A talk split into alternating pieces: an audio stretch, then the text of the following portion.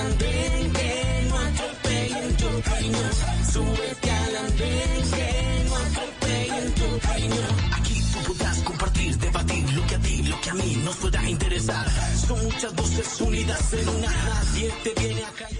Hola a todos, bienvenidos. Ya estamos en el andén de Blue Radio, como ustedes saben, para que no atropellen la opinión. Gracias por acompañarnos, como siempre, en, las noches de los viernes y los domingos a través de Facebook Live, de Noticias Caracol ahora en YouTube y también en BlueRadio.com y en las estaciones de Blue en todo el país. Gracias por acompañarnos en esta noche que vamos a hablar con Ingrid Betancourt inicialmente en esta primera parte del programa, porque el país está a punto de tener noticias importantísimas, trascendentales sobre la imputación de la JEP, que la JEP les hizo a ocho excomandantes de las FARC pues, por su responsabilidad en los secuestros cometidos por esa guerrilla, uno de los crímenes más horrorosos, quizá el más horroroso que cometió la guerrilla de las FARC. Durante muchos años, el símbolo aquí en Colombia, pero sobre todo en el mundo de ese crimen execrable, fue Ingrid Betancourt, quien está subida esta noche en el andén. Ingrid estuvo seis años, cuatro meses y nueve días en cautiverio. Ingrid, me alegra verla, me alegra escucharla. ¿Cómo van las cosas? ¿Qué tal va su vida? Pues yo voy bien, eh, estoy contenta, estoy sana. Eh, todavía no me he vacunado, pues estoy esperando ¿Ah, sí? que, que, que, nos puedan vacunar. Eh, estoy, estoy bien, gracias. ¿Y tiene, tiene cita, tiene previsto cita pronto para, para vacuna o cómo están las cosas allá? ¿Usted está en Inglaterra en este momento? No, estoy en Francia. En Francia la, la cosa está un poquito más difícil que en, que en Inglaterra eh, desde el punto de vista, eh, digamos, de, del acceso a las vacunas. Eh, esto se, aquí es en función de la edad eh, y a mí me tocaría normalmente después de mayo. Entonces, estoy esperando a ver qué pasa ahí. Y en Francia en confinamiento por estos días, escuchamos Francia también entró en un confinamiento de un mes. ¿Le ha tocado ese mismo confinamiento, encierro por estos días? Bueno, yo me siento en confinamiento desde hace un año. ¿Sí? Desde que salió el COVID. Es decir, aparte, digamos, eh, momentos esporádicos en, en, en que mm, hemos tenido contacto con, con, gente fuera de la familia. La verdad, eh, estoy con mi mamá, que es, ya tiene 85 años. Sí. Estoy con mi hija que acaba de, de, tener un bebé. Entonces, digamos que teníamos un cuadro familiar de, de riesgo y, por lo tanto mmm, decidimos eh, como estar juntos en un mismo sitio y, y, eh, y ayudarnos y, eh, y, limitar el contacto para, para, para no poner a nadie en, en riesgo. Ingrid, obviamente esto es totalmente diferente a todas las experiencias, digamos, hemos tenido que vivir por muchas cosas en este, en este confinamiento, pero a usted el hecho del encierro le asemejan algo el tema del, cautiverio, ese, ese, esa pérdida de libertad que hemos sentido muchos, ¿se parece en algo a ese horror de la selva o, o por más horrible que esté esa situación que estamos viviendo no es ni medianamente comparable? Hay en algún momento sí como, como ecos, Sí. Eh, con la gran diferencia de que estoy rodeada de las personas que, que amo. Claro. Entonces eso cambia todo. Pero eh, digamos la necesidad de crear una rutina, eh, de, de, de, tener como, como eh, un, una mente muy sana por, pa, para manejar, eh, yo diría, una situación excepcional. Eso sí lo he vuelto a, a, a sentir, como ese rigor, esa disciplina interna esa disciplina de, de, pero sin estar bajo el sometimiento de nadie, claramente, ¿no? Es parte de la, de la, de la situación. Sobre todo con, con la, es decir, la gran diferencia eh, es que aquí, eh, yo, yo, creo que uno de los grandes traumas, ahora mirándolo, digamos, con la perspectiva de lo que estoy viviendo ahora y de, y de tantos años que han pasado, uno de los grandes traumas para mí eh, fue el estar bajo vigilancia las 24 horas al día. Es decir, tener una mirada encima de uno las 24 horas al día, que uno no puede hacer nada, ni siquiera ir al baño o bañarse o ninguna de las cosas que uno necesita estar solo. Eh, eso fue, es decir, eso sí es algo que, que realmente me, me, me, marcó muchísimo y eso ha hecho que eh, aprecio, defiendo, eh, digamos, es algo importante, eh, mis espacios. Que son que es la que la privacidad y la intimidad. Ingrid, viendo viendo en eh, desde allá, eh, aunque usted ha tenido que estar involucrada, por supuesto, con, con Colombia por, por las audiencias de la JEP, le pregunto sobre eso exactamente. ¿Usted cree que se están haciendo las cosas bien para que a través de esa vía que es la que acordamos, se escogió el país, se acordó en un proceso de paz, eh, conozcamos la verdad y ya algo de reparación? ¿Se está haciendo bien las cosas para, para que las FARC le respondan a ustedes, las víctimas? Bueno, yo, yo realmente no espero mucho de las FARC, mm. pero yo sí espero mucho de la justicia, digamos, ese es como el... Eh, yo, yo, diría que eh, esto es un proceso con varias etapas. Eh, las etapas que se han cumplido hasta ahora me han dado satisfacción y tranquilidad en el sentido que pienso, es decir, cuando la JEP saca su, eh, eh, digamos, su, eh, su, su, análisis e inculpa a los miembros del secretariado por crímenes de lesa humanidad, por crímenes de guerra, y, y hacen una descripción muy pormenorizada del cuadro de violencia, de abuso, de sadismo también, eh, que se dio dentro del, esquema eh, del, secuestro y que se explica que eh, la idea de que ellos eran jefes y daban órdenes, pero entonces no eran responsables por cómo se llevaran a cabo esas órdenes, que, eso obviamente eso no es válido porque ellos tienen una responsabilidad. Eso a mí me, me, dio, me dio tranquilidad eh, y, realmente quedé sorprendida porque sí pensé que, lo que habían hecho en la JEP era una sustentación seria, eh, sin patología, es decir, realmente sin, apasionamiento, pero, pero algo que daba eh, de una manera muy verídica la, la realidad y la gravedad de lo que se vivió. Entonces, por ese lado, yo diría que, está bien. Ahora, el gran problema que tenemos, y esto es lo que vamos a ver, es, es eh, cuál es la condena que, le, le van a, a poner a, estos comandantes una vez que, ya la, el tribunal em, se, exprese. Porque, porque no va a ser, estamos claros que no va a ser esta condena eh, tras de unos barrotes en cárcel, limitación de la libertad, pero, pero cuando usted dice, e, esa es la gran pregunta que, tenemos todos, ¿cuál debería ser la condena, por lo menos para estos ocho ex jefes de FARC que están señalados de crímenes eh, de lesa humanidad, que daban las órdenes, que eh, eh, autorizaban ese maltrato inhumano contra, contra todos ustedes? ¿Cuál debería ser la condena?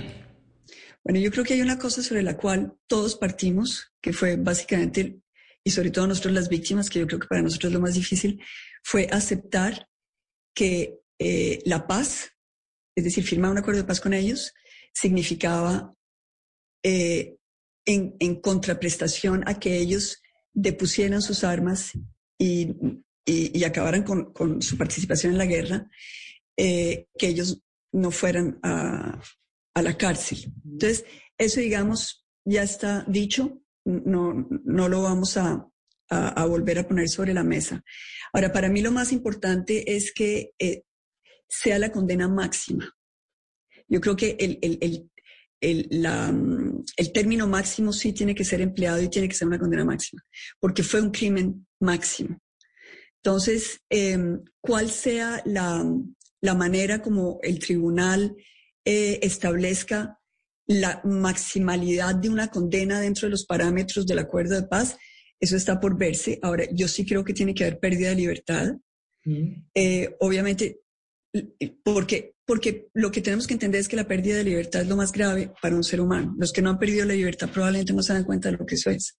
Pero eso es realmente lo, lo, lo, más, digamos, difícil de, de vivir. Esa pérdida de libertad se puede dar de muchas maneras se puede dar con restricción de movimiento, se puede dar con el hecho de que no tengan, tengan que estar o en un sitio, en su casa, o, o, en un, o en una ciudad. Es decir, con un control efectivo por parte de la justicia, eso está por verse, pero sí tiene que haber, yo pienso, una pérdida eh, efectiva de una restricción de libertad. Em, más allá de eso, eh, creo que tenemos que tener cuidado de, es decir, lo muy importante de esto es que la justicia sea justa. Es decir, que las víctimas sintamos que efectivamente eh, se, establece, digamos, una condena que tenga una relación directa con, con lo, que con, lo que nos hicieron vivir ellos a nosotros, se, se condene ese hecho y que la sociedad entienda que eso es una condena. Pero me parece importante que no sea, que, no haya un ánimo, digamos, de venganza. Es que, es que esta, estos señores, cuando eh, hace, unos, hace unas semanas dicen, eh, asumimos nuestra responsabilidad y convocamos a los demás actores a sumarse al mismo camino que ellos siempre están tratando como de, arrastrar a, otros corresponsables de, de sus crímenes, también dicen algo que termina quizá tratando de justificar esos delitos contra, contra todos ustedes, contra dos miles de secuestrados en todo el país.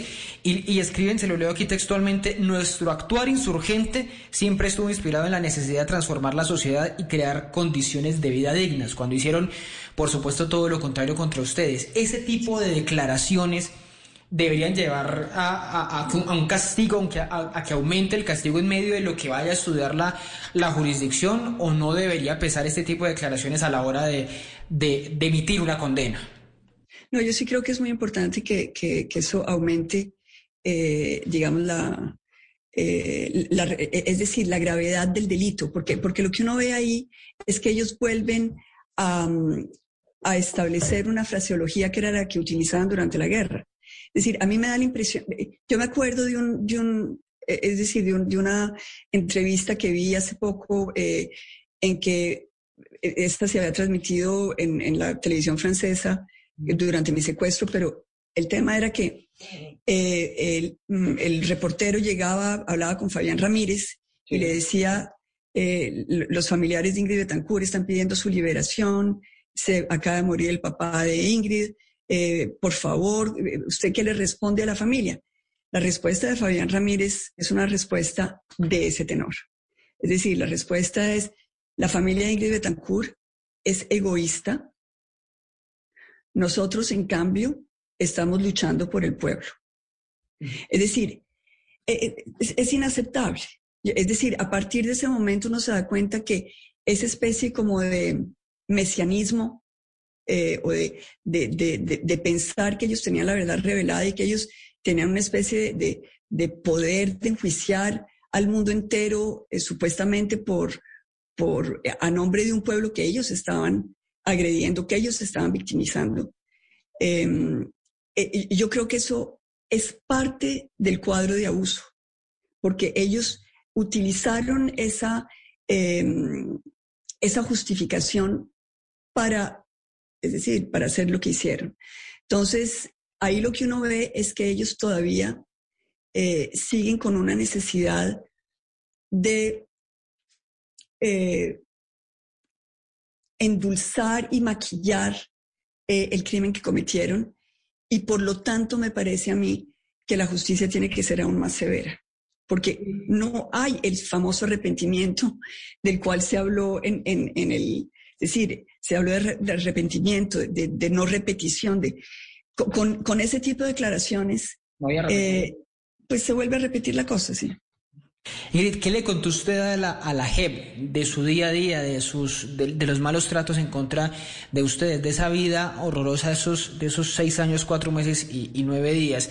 ¿Qué, ¿Qué, cree usted que es lo más importante que debía escuchar a esa jurisdicción y que usted le contó, que hace parte obviamente de eso que usted cuenta, el análisis, la acusación que presentan contra estas, estas personas? Bueno, yo diría que eh, eh, el, el tema hay que como eh, dividirlo en varias partes.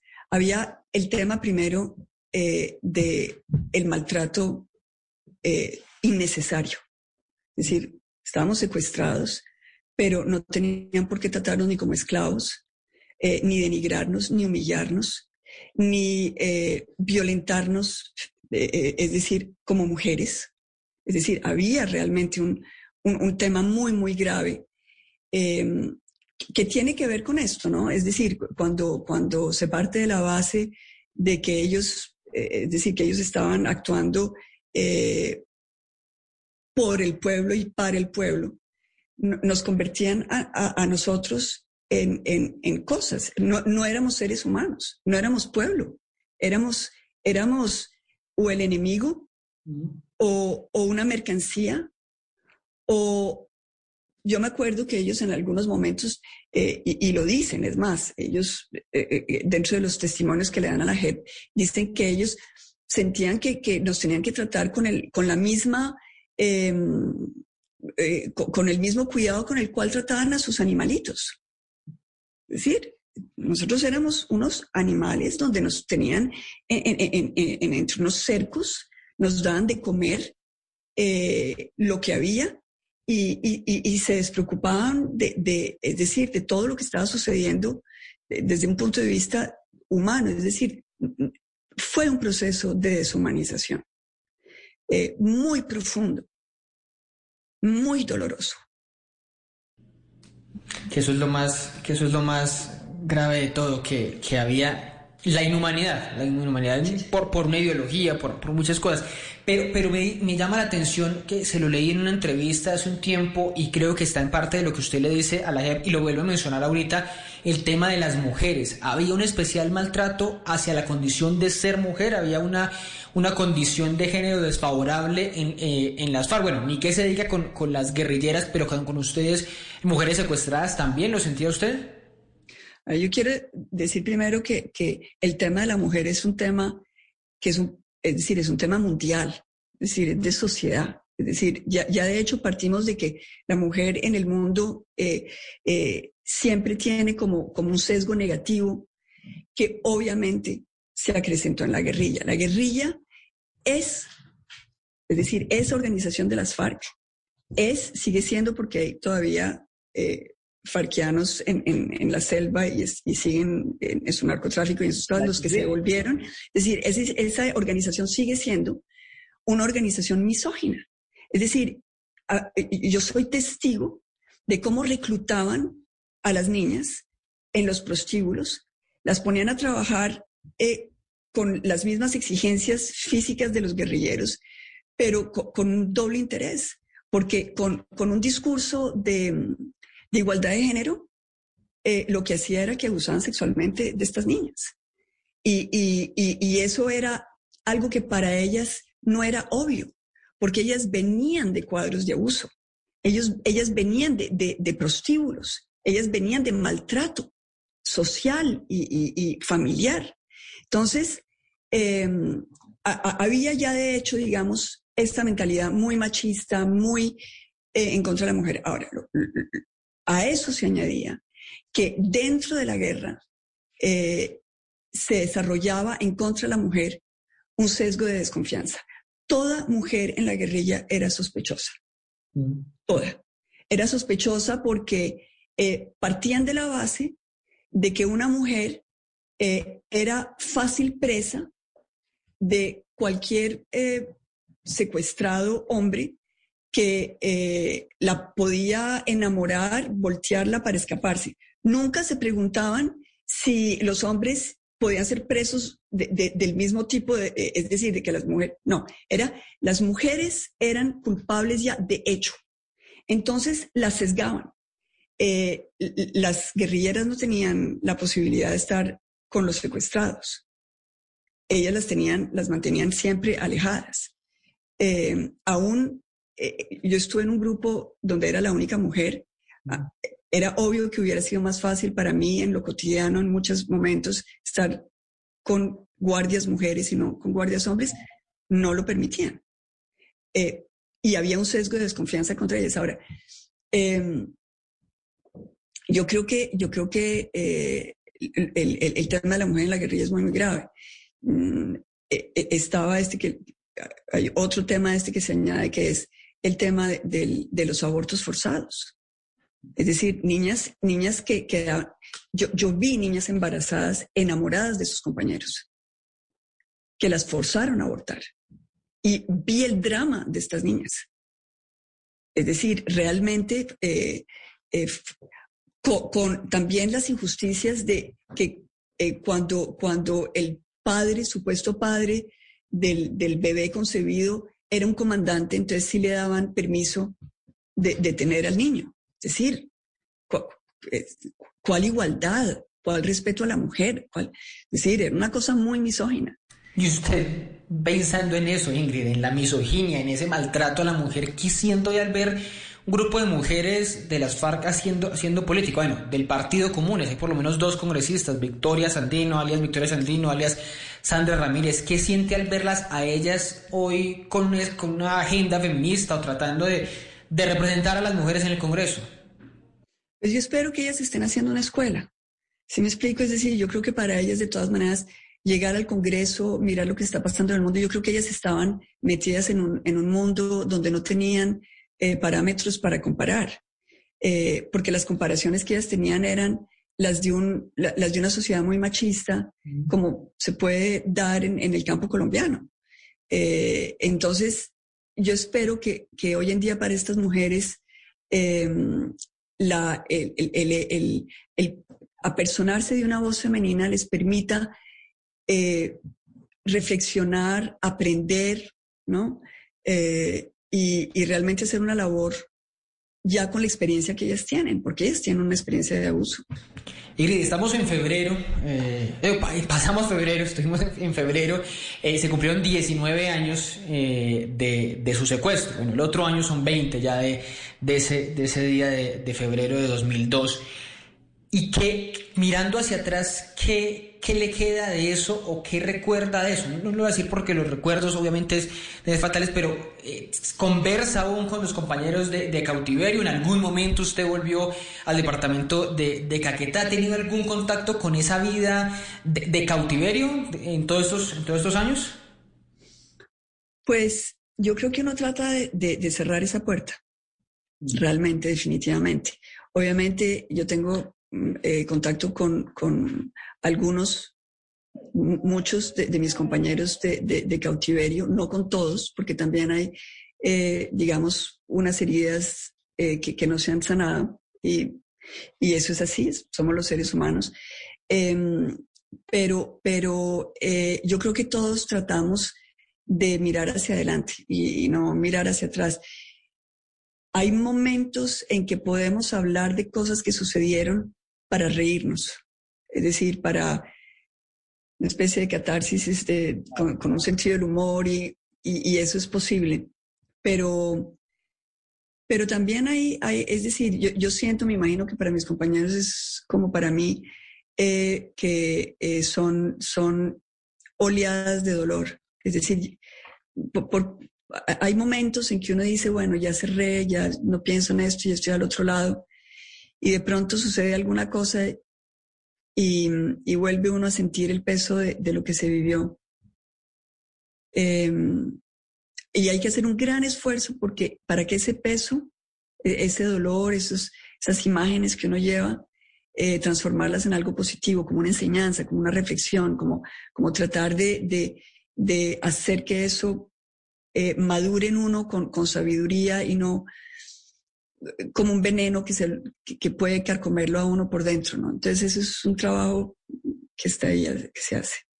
Y muchos vimos con, con emoción, pues por, por, el fin del conflicto y de más víctimas y todo, la firma del, del acuerdo de paz en, en 2016 y bueno, vimos todo ese proceso seguimos todo ese proceso, pero lamentablemente en Colombia y seguramente usted que, que, que, le interesa lo que pasa en el país, pues hemos vuelto a ver eh, eh, uno que otro secuestro. En estos días reportamos el de un empresario en Cali, en el Valle del Cauca, un carro bomba en Cauca, masacres que van en ascenso, desplazamientos como los de esa época, los de la época de, de la presidencia de Pastrana.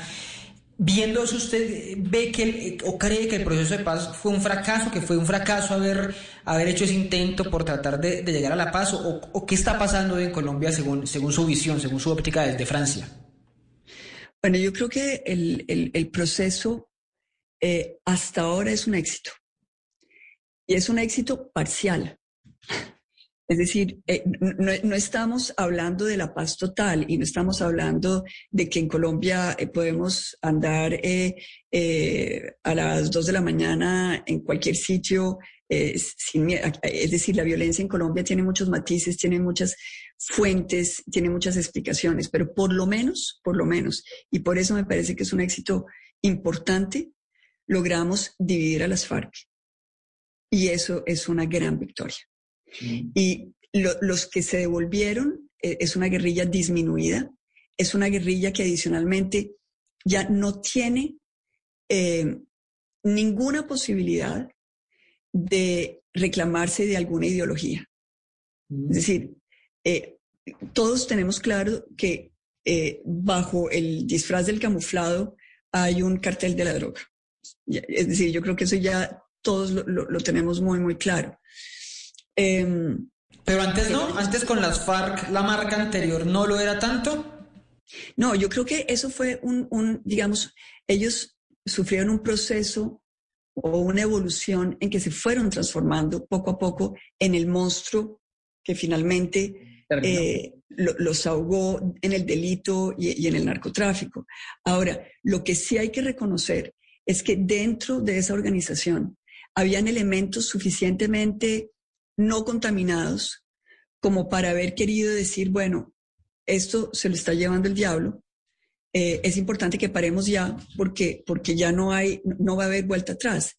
Y, yo me acuerdo haberle oído a Timochenko decir que em, eso, es decir, que en algún momento él realizó que eh, había que hacer la paz porque las FARC se habían completamente generado. Entonces, entonces, yo creo que eso fue una gran victoria. Eh, yo creo que adicionalmente se recuperó una voz política que es importante que haya en Colombia. Puede que uno no esté de acuerdo con ellos, yo no lo estoy, pero sí me, parece importante que alentemos el pluralismo eh, democrático. Pero la, la, realidad que estamos viviendo hoy es por qué. Entonces, porque el gobierno descuidó la implementación del acuerdo, porque era lógico que volviera a haber violencia, porque esto, esta realidad que no para. Bueno, yo creo que hay muchos factores. Uno, efectivamente, el gobierno descuidó el, darle protección a los que se desmovilizaron. Eso está claro. Eh, segundo, hay intereses en la sociedad colombiana en que perdure la violencia. La violencia y el caos eh, institucional que genera la violencia permite que no haya justicia y que aquellos que actúan al margen de la ley eh, vivan en la impunidad. Y eso para muchos es un factor de enriquecimiento. Entonces, eh, eso es un componente importante. Ahora, también hay un factor social. Seguimos con grandes desigualdades sociales y eso hace que hay muchas personas en Colombia que sin otra opción eh, encuentran en las organizaciones delictivas una manera de sobrevivir. Eso es un problema, a mí me parece que hoy en día, entre otras, a mí me parece que el problema de hoy en Colombia más serio que tenemos es el problema social. Y yo creo que eh, acabar con la violencia en Colombia, después de haber hecho el trabajo que había que hacer con los paramilitares que se hizo, con las FARC que se hizo, ahora la próxima etapa es una etapa social, de inversión social, de realmente que el Estado le cumpla a los colombianos que podamos, ahora, para cumplirle a los colombianos, para tener un programa social, necesitamos eh, tener un Estado que no, que, no, que no esté en manos de corruptos, porque el problema es que los recursos de los proyectos sociales son los más, vulnerables a la politiquería. Entonces, todo eso va junto. Ahora, eh, yo estoy convencida que con un fuerte liderazgo desde la presidencia, es decir, con, vamos a tener unas próximas elecciones, eh, quien se elija, si es una persona que realmente está comprometido con un, o comprometida con un, con un real, em, con una visión social del país, ahí se puede hacer mucho para avanzar. Son victorias parciales. Es decir, Colombia, es decir, necesitamos poco a poco ir también cambiando de mentalidades, porque yo, yo, yo siento que en Colombia em, hemos eh, nos hemos acomodado a vivir de esta manera entre la corrupción y la violencia y ya nos es difícil salir de ese marco de, de, de, pensar. Entonces, cuando uno hace empresa en Colombia, uno tabula que hay un costo que se va a pagar por corrupción, otro costo que se va a pagar por violencia, etcétera, y, eso permea las mentalidades. Es decir, yo creo que todo eso toca ir poco a poco em, trabajando, eh, eh, el, digamos, la, el, el, el, cuadro mental de los colombianos para que seamos mucho más exigentes eh, y mucho más solidarios con nuestro país desde un punto de vista fiscal, desde un punto de vista de, respetar las reglas, un poquito, eh, digamos, en la vena mocusiana, de, ser buenos ciudadanos, etcétera. Entonces, yo creo que todo eso está, eh, eh, tenemos los elementos, hay que reunir todo ese rompecabezas, armarlo bien, pero, pero yo, la verdad, yo, yo creo que Colombia ha avanzado bastante. Menciona usted, Ingrid, lo de las próximas elecciones. Es inevitable empezar a hablar. Bueno, estamos hablando ya de precampaña, de coaliciones de un lado, coaliciones del otro. ¿Usted cómo, cómo ve esas elecciones? Eh, ¿Le gustaría participar activamente? Eh, ¿Le gustaría apoyar a alguien? Bueno, usted lo hizo en el, en el 2018. ¿Repetiría, por ejemplo, ese apoyo a, a Gustavo Petro o cree que hay otros liderazgos, otras personas que podrían disputar esa, esa elección del próximo año presidencial? A mí, es decir, lo, que me parece fundamental para Colombia es que logremos pensar por fuera del esquema de la polarización. Mm. Creo que eso es, esa, esa puerta la tenemos que cerrar. no podemos seguir pensando en, los uribistas y los antiuribistas y los... No, tenemos que pensar en el proyecto Colombia. Y, eso eh, es un reto. Y obviamente eh, es decir, a mí me interesa mirar qué candidato o qué candidata puede eh, sintonizarse con, una nueva etapa para Colombia. Ya, pasemos a otra cosa. Em, unas, elecciones siempre son eh, en un momento dado, es decir, uno no repite las cosas, es en un tiempo T. Y, en, e, estas elecciones van a ser otro momento con otros candidatos y en esa, eh, digamos, e, en ese abanico de candidatos, em, yo quisiera apoyar eh, al, al, que, en mi criterio, le, dé a, Colombia mayores garantías de, de pasar la página. Es lo que yo quisiera. No, no, no ve ningún nombre en este momento que se le ocurra que pueda. Pues estoy mirándolos a todos y, la verdad pienso que hay nombres buenos, nombres importantes, pero como eso se juega, eh, es decir, también uno tiene que sentir la persona en su momento. Un candidato puede ser muy bueno eh, un año y no, no, no serlo en otro año, porque es, es una cuestión de química, es una cuestión de sintonizarse con, con el pensamiento del país. Eh, Sí, entonces estoy, estoy, como todos, ¿no? Esperando a ver qué, qué, qué, pasa. Sí, es que no, no va a ser fácil. Hay muchos candidatos, hay, bueno, hay muchos, hay muchos bloques. Pues Ingrid, muchas gracias por habernos acompañado estos minutos. Quisiera preguntarle finalmente cómo, cómo es su vida. Bueno, ya me estaba contando un poco del confinamiento, cómo van sus estudios, quiere regresar a Colombia. ¿Qué está pensando eh, de aquí en adelante? Bueno, yo estoy em, cumpliendo con un em, es decir, estoy como cumpliendo con, con lo que me propuse cuando estaba eh, eh, en cautiverio, en realidad. Estoy como haciendo mi... mi chuleando, chuleando la lista, sí. Sí, estoy chuleando mi lista. Entonces, lo, primero que para mí era importante era mi familia. Era realmente, entonces me he dedicado a, a, a volver a, a recomponer los lazos eh, de todos nosotros, lograr esa comunicación íntima. Eh, eh, sí, para mí yo creo, es decir, la familia, para todos yo creo es lo más importante. Eso es fundamental, uno estar ahí para su familia. Em, estoy terminando ya mi tesis, entonces ese va a ser algo cumplido.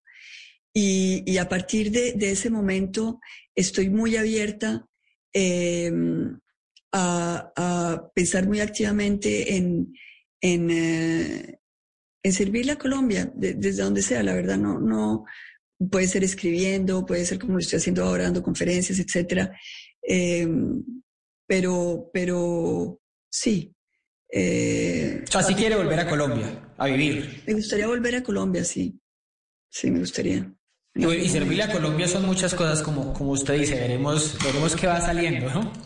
Exacto. pues Ingrid, eh, me alegra verla, me alegra escucharla, me alegra verla sonreír sobre todo, que esté con su familia, que, que, esté viviendo estos momentos que son difíciles para todos, pero, pero que, como usted lo decía, es con los suyos, es con sus seres queridos y ni, ni, ni, ni siquiera comparable con ese horror de esos años de, de 2002 a, a 2008. Ingrid, pues nos volveremos a hablar en una próxima ocasión. Cuando venga a Colombia, pues aquí también estaremos firmes para, para recibirla. Un fuerte abrazo allá en Francia. Bueno, tan bello. Un fuerte abrazo a ustedes allá. Gracias por la invitación y eh, mucha suerte en todo. Pero pues a ustedes también muchas gracias por acompañarnos estos minutos. No se muevan que ya seguimos aquí en el andén de Blue Radio. Si ustedes los jóvenes no asumen la dirección de su propio país, nadie va a venir a salvárselo, nadie, nadie. al andén,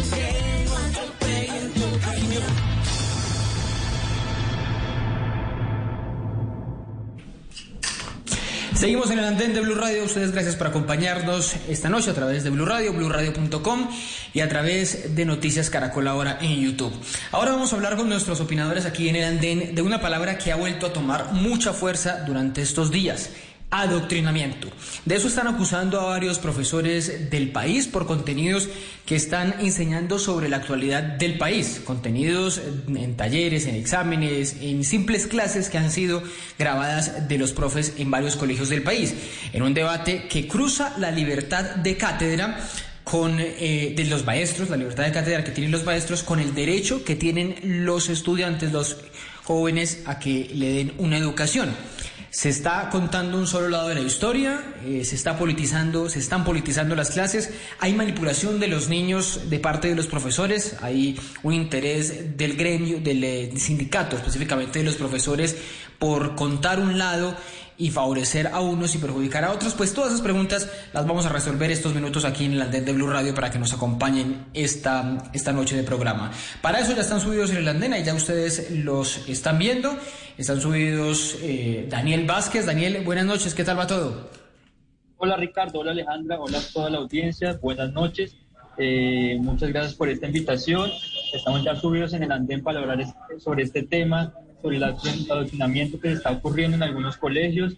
Eh, vamos entonces aquí a discutir todo ese tema con Alejandra y bueno, espero que tengan muy buena noche el día de hoy. Bueno, y Alejandra, Alejandra, ¿qué tal va todo? Hola Daniel, bueno, muchas gracias por la invitación. Eh, me subo de nuevo a la andena a opinar sobre un tema que es bastante polémico, la, libertad de cátedra de los profes. Y también pues un saludo a Daniel y a todos los, los oyentes y los oyentes de Blue Radio en esta noche. Bueno, lo que, lo que estaba pasando, digo, lo que generó toda esta discusión de la que hemos hablado la semana pasada y otra vez hoy, fue un taller en un colegio de Cali, un taller sobre falsos positivos, donde le preguntaban a los, estudiantes varias cosas, empezaban preguntándole qué era un falso positivo, quién tenía, eh, qué se conocía sobre la responsabilidad de mando, pero después empezaban a hacerse preguntas muy específicas y la última de ellas, o una de las últimas de ellas, era justamente sobre cuál era la responsabilidad del expresidente Álvaro Uribe en esos delitos, en esos crímenes atroces de los falsos positivos, y por cuenta de eso, pues fue Troya.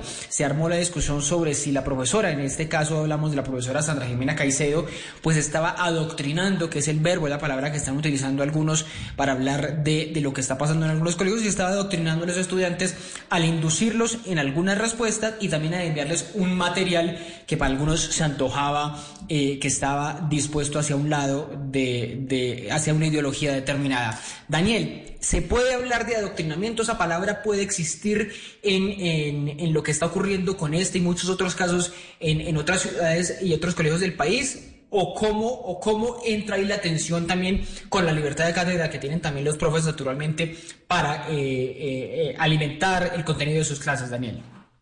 Sí, Ricardo, digamos que hablar de adoctrinamiento pues, ya, ya es afirmar algo en el cual se debe comprobar, pero sobre, sobre lo que está sucediendo y lo que ha pasado, porque digamos, el caso de la profesora de Cali no es el primer caso que se conoce, ya hemos visto diferentes videos de estudiantes eh, siendo inducidos a cantar eh, a favor de la JEP o a, cantar eh, arengas en contra del, presidente. Entonces, aquí lo que tenemos que entrar es, a revisar, digamos, los casos específicos. Frente al taller enviado de la profesora, nos debemos preguntar si la profesora ha hecho algunos otros talleres preguntando sobre, hablando sobre el conflicto armado, pero hablando sobre los hechos y los hechos delictivos que cometieron las FARC o que cometieron las autodefensas, eh, y también preguntarnos cuáles son las respuestas que ella considera eh, correctas a la hora de, contestar este taller. Eh, mm. Puede que un estudiante quisiera contestar sobre que el, el, presidente Uribe no haya tenido ninguna injerencia frente a los falsos positivos, porque pues así, así está dicho por hasta el momento no, no, no, se ha comprobado nada, digamos, no hay, una sentencia judicial que diga lo contrario. ¿Estaría correcto que este estudiante eh, contestara de esta manera? ¿Cuál sería la calificación si un estudiante eh, contesta eh, diferente? bueno, entonces, es, preguntarnos cuáles son las respuestas que la profesora consideraría correctas es, y pues, también conocer cuáles son las, diferentes temáticas que ha enseñado ya en su clase. Pero claro, si no, hay, si no hay una respuesta concreta, si no conocemos el contenido de todas las clases, sí se puede hablar de adoctrinamiento solo con, con las preguntas, sí, este, se podría hablar de que está viciando la, educación de los niños. Digamos que en primera instancia el taller fue, fue, fue, publicado en las redes sociales y pareciera que hay una, eh, que ella quisiera eh, inducir a unas respuestas claras y, y llegar a una culpabilidad eh, de, del expresidente Álvaro Uribe. Sin embargo, aquí pues toca ser respetuoso con, con la libertad de cátedra y, y preguntarnos, eh, y, claro, y, dejarle a la profesora pues eh, enseñar su contenido, pero sí hay que preguntarnos cuáles son las respuestas correctas que ella considera en este tipo de, de, talleres. y hay que preguntarnos cuál es la libertad, cómo la libertad, hasta dónde llega la libertad de cátedra y hasta dónde llega un adoctrinamiento o, una, inducción a una ideología a la cual pues, pertenecen muchos profesores que pueden estar afiliados a FECODE. Sí. Bueno, voy, con Alejandra ya sigo para preguntarle un par de cosas sobre, sobre el contenido como tal de ese, de ese taller, sobre el contenido de lo que, de lo que ha venido conociéndose posteriormente, que, que además se conoció otro caso en Cali.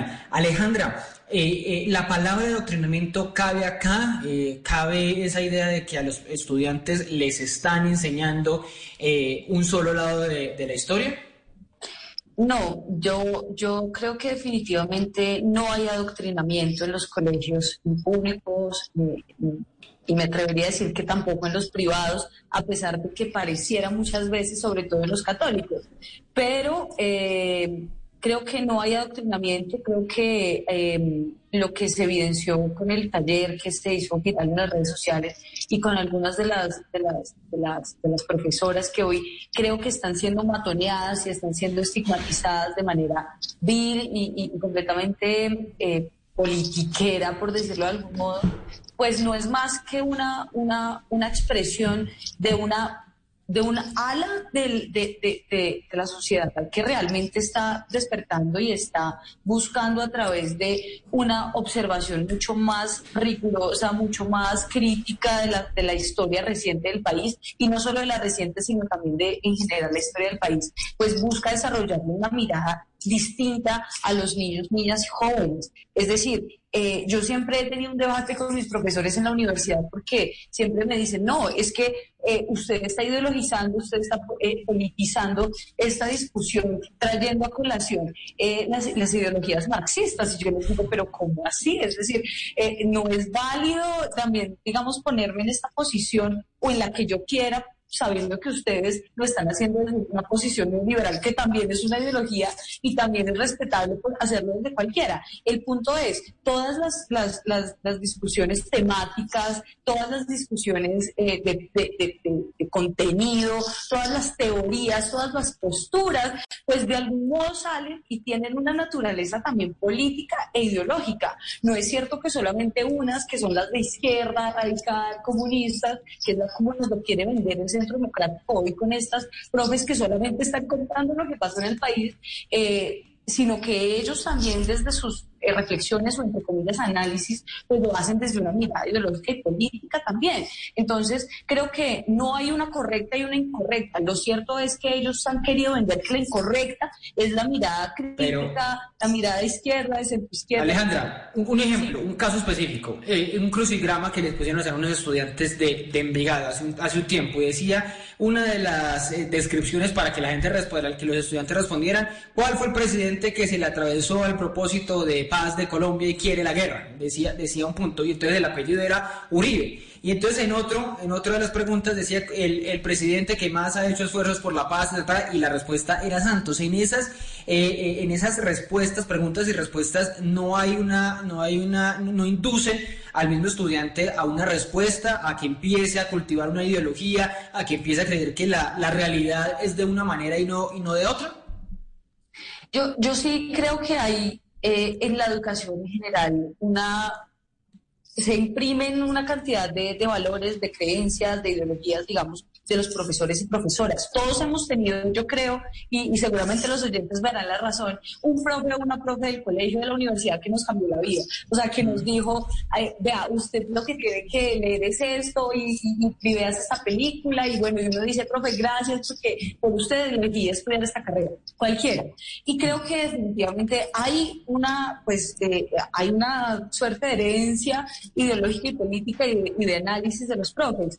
Pero así como los hay de los profes que han pensado, pues que, que, que, que, han pensado de una manera tan crítica en la sociedad, los hay de los profes que no lo han pensado de una manera tan crítica y que forman en cambio una cantidad de jóvenes y de, y de, y de estudiantes pues en sus propios valores católicos, eh, cerrados, herméticos, digamos también con un análisis político un poco menos, un poco más, digamos, eh, por decirlo de algún modo, literal de la sociedad y no tan crítico.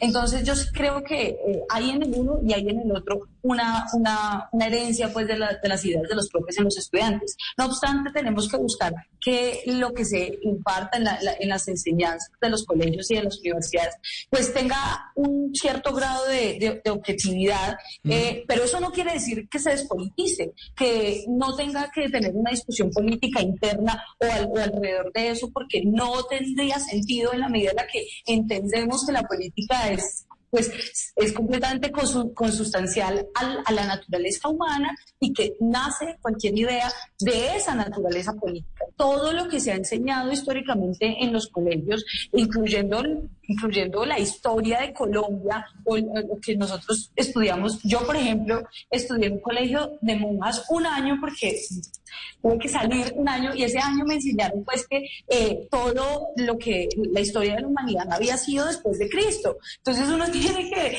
uno tiene que pensar, ah, bueno, eso es cierto, real. Ahora, no quiere decir que Cristo no haya existido, no quiere decir que no puedan las personas ser cristianas o católicas. Yo lo respeto completamente. Pero entonces, ¿es cierto que eso fue así? porque hay una discusión sobre la veracidad y sobre la objetividad de la historia. Y si la historia que están contando los profes o las profes en los colegios, pues tiene ese carácter verídico, ese carácter, digamos, entre comillas, objetivo, pues vale, está bien que, lo, que, que suceda. Pero entonces, si no es así, con este crucigrama, pues tendríamos que mirarlo si es así en el resto de... de, Pero no, no, es, no termina siendo igual de inexacto decir o sugerir que Dios creó el universo y que al séptimo día, ta, ta, ta, bueno, toda, toda la historia bíblica de la creación y al mismo tiempo decir que, que Uribe es responsable de los falsos positivos. No, es, no son dos cosas que, mmm, ¿cómo, cómo Yo sí creo que es irresponsable, ¿cómo? yo sí creo que es irresponsable en la medida en la que no exista una, una pues, un fallo judicial eh, que hoy lo, lo plantee, pero lo cierto es que ese no es el punto, esa no es la discusión, si Uribe fue o no el culpable. Lo cierto es qué hay alrededor de ese, de ese hecho político, de esa realidad de los falsos positivos y cómo se constituyó hoy, que, o sea, ¿por qué hoy hay más de 600 pues, víctimas de, de, de esto? ¿Por qué hoy? Y, y, cuál, es, ¿Cuál es esa historia? La historia del conflicto armado interno, pues tiene que empezar desde hace muchos años sobre la desigualdad tan grande que hay en Colombia y a, a la par hay que hablar también de, de, de economía, de política y de historia. Y yo siempre he pensado que hay una deuda enorme en los colegios y en las universidades sobre, bueno, ¿qué, qué es Colombia más allá del florero de Llorente, más allá de, de, la, del Día de la Independencia, más allá de la Revolución de las Mujeres, creo que ¿qué es Colombia en toda esa constitución histórica, desde el carácter económico, desde el carácter político, desde las élites, desde las, desde, desde las regiones y desde el conflicto? ¿Qué es? ¿Cómo se constituye? ¿Cómo, ¿Por qué hoy Colombia está como está? Y si hay una mirada, eh, decir eso entonces ya es algo, pues mejor dicho, no, estamos atrinando a los jóvenes porque estamos enseñando la historia del siglo XX. Sí, Ricardo, no, aquí, aquí, un poco, digamos, eh, hemos visto cómo, como el país está pues politicizado, está, eh, obviamente hay una, una, discusión entre, entre el gremio de los profesores, FECODE, y en este momento pues concentrado con y con el centro democrático, eh, digamos que son constantes los roces que, que, salen en, las redes sociales, incluso FECODE en su Twitter ataca al centro democrático, los, los congresistas o las personas que hacen parte del centro democrático atacan a FECODE, entonces hemos visto como, como estos roces han ido eh, aumentando en, los últimos días eh, frente a las, por las protestas que se dieron el, el, año pasado, en el 2019, pero aquí, aquí lo que tenemos que entrar a ver es cómo esto perjudica la enseñanza de los estudiantes. Eh, creo que aquí es primordial eh, sentarnos a pensar cómo afecta eh, que los profesores o, las cabezas de, FECODE que manejan pues, la, educación pública, por decirlo así, se enfrentan con, un partido político y tienen estas diferencias. ¿Cómo se perjudica el, estudiante? eso, es, algo que, se debe discutir y que se debe poner en, la mesa. Totalmente lo que decía Alejandra ella, claro, ella, tiene una visión de, propia de, cómo han sucedido las cosas y ella considera que eso es lo que se debe enseñar. Sin embargo, aquí lo que yo digo es que a los estudiantes se les debe dar las herramientas para que estos mismos tomen las, las, ideas y su propio análisis y puedan discutir los temas de acuerdo a su formación, de acuerdo a las herramientas que les brindaron los profesores.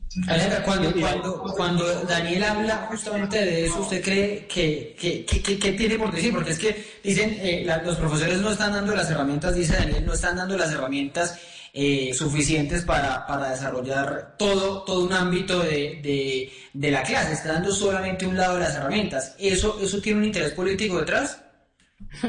Sí, yo, yo, yo creo que efectivamente hay una discusión acá importante y es que y es que han querido, que es un poco lo que dijo este, este joven del Centro Democrático, han querido como precodizar esta discusión. Entonces, esta, esto es lo que pasa siempre en FECODE, esto es lo que ha pasado siempre en FECODE, FECODE es un centro de entrenamiento y la realidad es que si bien los profes pueden, algunos pueden no tener esa objetividad, digamos, tan completa o, tal vez, no sé, esa, esa, eh, esa como puede llamarse esa imparcialidad que se, que se busca, eh, pues no es cierto que todos los profesores sean así. De hecho, la mayoría de profesores de Colombia que están pues afiliados a PECODE, pero que también están eh, en la primera línea de batalla en esto del COVID, eh, son los que son los únicos que normalmente tienen ese, ese, canal directo con los, con los niños, niñas, jóvenes del campo, del campo, de, la, de las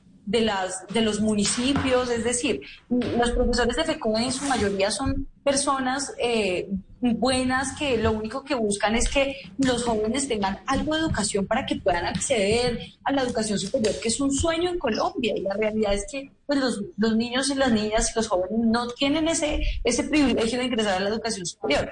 Yo creo que eh, eso de llamar eh, herramientas para que los jóvenes o los niños tengan su propio criterio es muy importante, claro. Y seguramente si, si tuviéramos un no sé, un país un poco más desarrollado, si a los profesores se les pagara mejor, si fuese más valorada esta, esta, esta, esta profesión, seguramente también habría una concepción de la educación distinta. Eh, y yo sí creo, yo sí creo que, que, estos son casos excepcionales de todos modos. Son uno entre miles, entre miles de, de, profes que están haciendo su, su trabajo perfecto, de que están haciendo de que lo están haciendo a pesar de las dificultades, de que, de que caminan dos y tres horas a la escuela, al, al, colegio que hay en su municipio, porque no hay más, porque no hay más aulas, de que, de que se pasan y atraviesan ríos, porque no hay puentes y la realidad es... es Pero también pierden mucho tiempo en paros, ¿no? Hay mucho tiempo que se pierde en movilizaciones, hay mucho tiempo que se pierde, bueno, ahora están reclamando que porque no van a clase por en medio de, este, de, este, de este caos. También hay mucho dentro del movimiento de, profesores que, que, que, hacen perder clases y que agotan esa, esa, esa idea de muchos profesores, ¿no?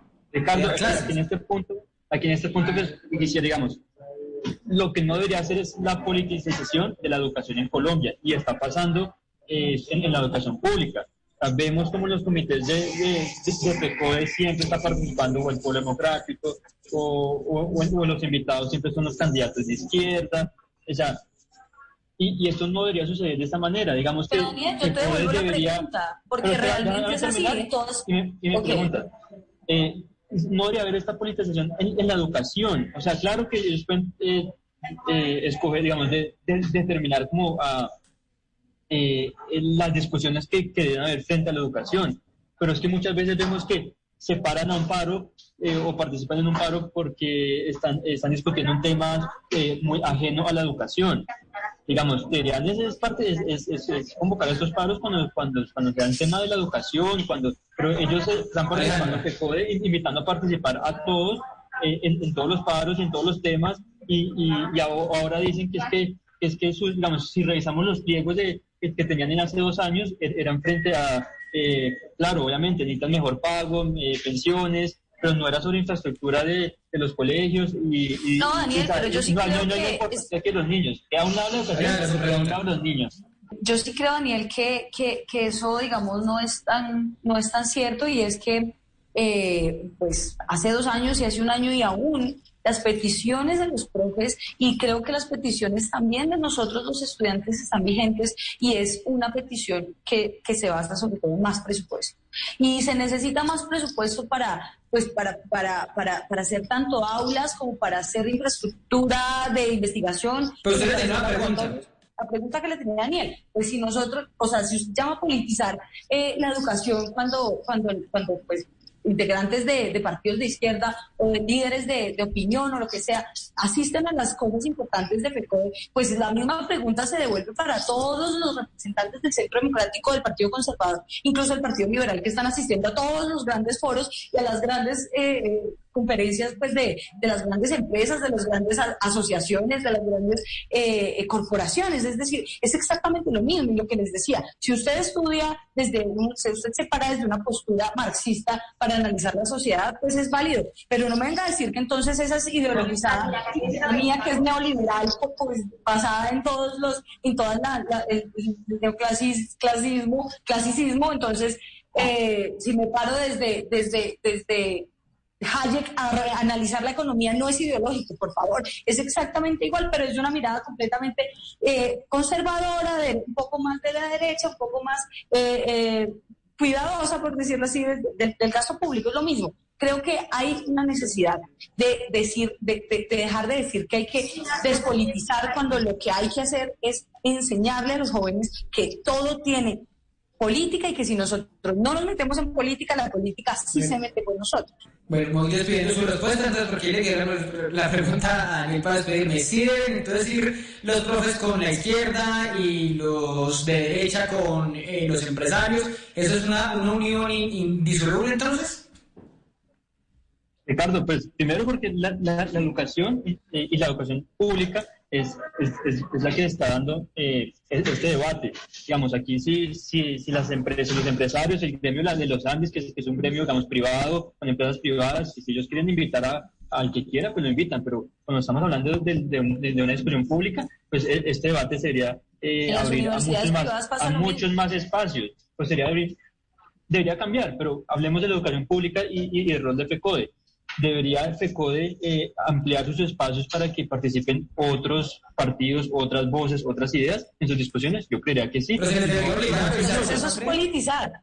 Eso sería politizar pero, todo. No, pero es que ellos ya la están politizando. Cuando solo invitan al polo, cuando solo invitan a la Colombia humana, cuando solo hay unos espacios para unas voces y para unas ideas ella, ella la están politizando. La idea es que la idea es que la educación en Colombia no fuera politizada, que fuera. Eh, Pero cómo separamos lo que piensan las personas de, de, de, todo. O sea, hay personas que piensan, profesores que piensan de una manera, empresarios que piensan de una manera. Es muy difícil apartar eso de, su concepción, de su forma de vida, ¿no?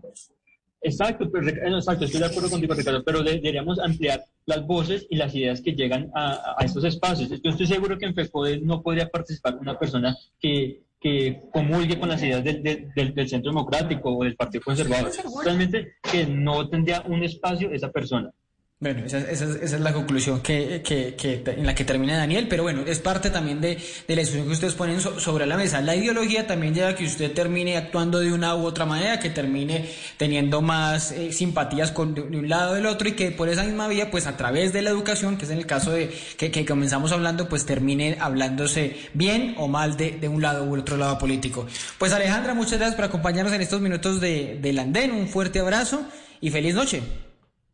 Gracias, Ricardo. Yo quiero cerrar con una idea y es que hay un sector de la sociedad y de la política tradicional que lo que busca es impedir que se desarrolle un pensamiento crítico en los jóvenes y en los niños. Y la realidad es que se ha visto de muchas maneras. Se ha visto pues matoneando y estigmatizando a gremios como FECODE que han luchado por la educación pública, que han luchado por defenderla como un derecho universal y a la par se ha visto cuando lo han, lo han querido hacer, también adoctrinando ellos con sus ideas en otros espacios. Gracias, Ricardo Daniel. Feliz noche. Feliz noche, Ricardo. Feliz noche, Alejandra. Un gusto debatir contigo y feliz noche a toda la audiencia.